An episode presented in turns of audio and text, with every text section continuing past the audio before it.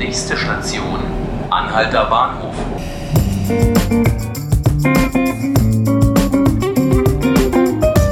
Herzlich willkommen, liebe Zuhörerinnen und Zuhörer zu 5 Minuten Berlin, dem Podcast des Tagesspiegels. Mein Name ist Markus Lücker und bei uns geht es heute mal wieder um die Lehrer von Berlin.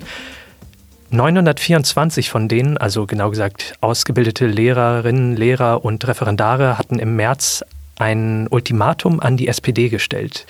Diese 924 haben gesagt, sie erwägen, Berlin zu verlassen, nicht hier als Lehrer zu arbeiten, wenn nicht die SPD auf ihrem Parteitag beschließt, wir kehren zurück zur Verbeamtung. Darauf ist die SPD nicht eingegangen und jetzt stellt sich natürlich die Frage, was ist aus diesen 924 Lehrerinnen geworden?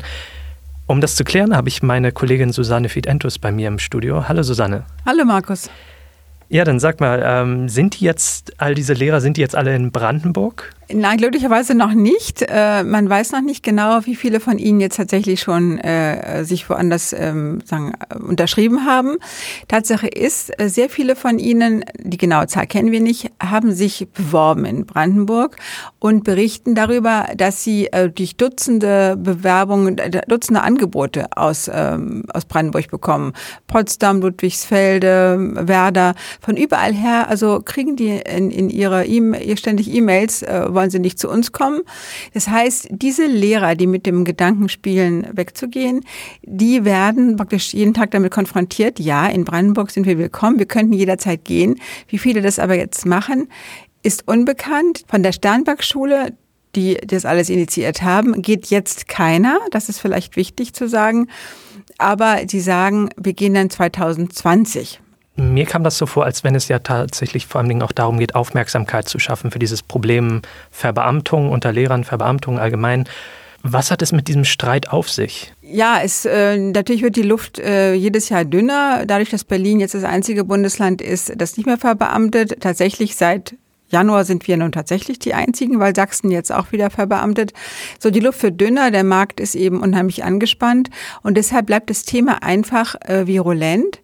Und äh, jetzt unabhängig von der Initiative äh, aus der Sternberg-Schule ist es eben so, dass wir sowieso seit Jahren äh, Hunderte jährlich äh, verloren haben, auch eben an Brandenburg. Das wurde zwar zahlenmäßig nicht erfasst, aber ähm, man kann an jede Schule gehen äh, in Berlin und jede wird jetzt so, sofort zwei, drei Namen nennen können von Leuten, die nach Brandenburg oder nach Berlin äh, oder nach Hamburg abgewandert sind oder woanders hin, weil einfach die Verbeamtung so attraktiv ist. Selbst junge Leute sagen mir, ja, wenn ich dann vielleicht 40 bin und ich bekomme Krebs, dann äh, möchte ich doch ganz gerne die volle Lohnfortzahlung haben, ich möchte meine Familie absichern und so weiter. Das heißt, äh, dieser Gedanke der Sicherheit und ähm, der, des, der hohen Pension, Pensionszahlungen, äh, das ist halt unheimlich attraktiv und es geht nicht aus den Köpfen raus und deshalb äh, haben wir einfach die Wegbewerbung. Ich hatte schon erwähnt, die SPD hat sich auf dieses Ultimatum, das dort mehr oder minder gestellt wurde, nicht eingelassen und stattdessen irgendwie so eine Art Prüfungsverfahren eingeleitet auf ihrem Parteitag. Kannst du das nochmal erklären? Der Parteitag hat von der SPD verlangt, eine ergebnisoffene Prüfung der Optionen. Das heißt, können wir attraktiv genug werden, auch ohne Verbeamtung? Und auch ähm, wie viele sind es denn jetzt wirklich, die mangels Verbeamtung gehen. Und äh, die Koalition hat sich jetzt auf einen, will also einen Fragenkatalog an die beteiligten Verwaltungen geben, um besser beurteilen zu können, ob man die Nachteile, die durch die Nichtverbeamtung entstehen, in irgendeiner anderen Form vielleicht doch abdämpfen könnte.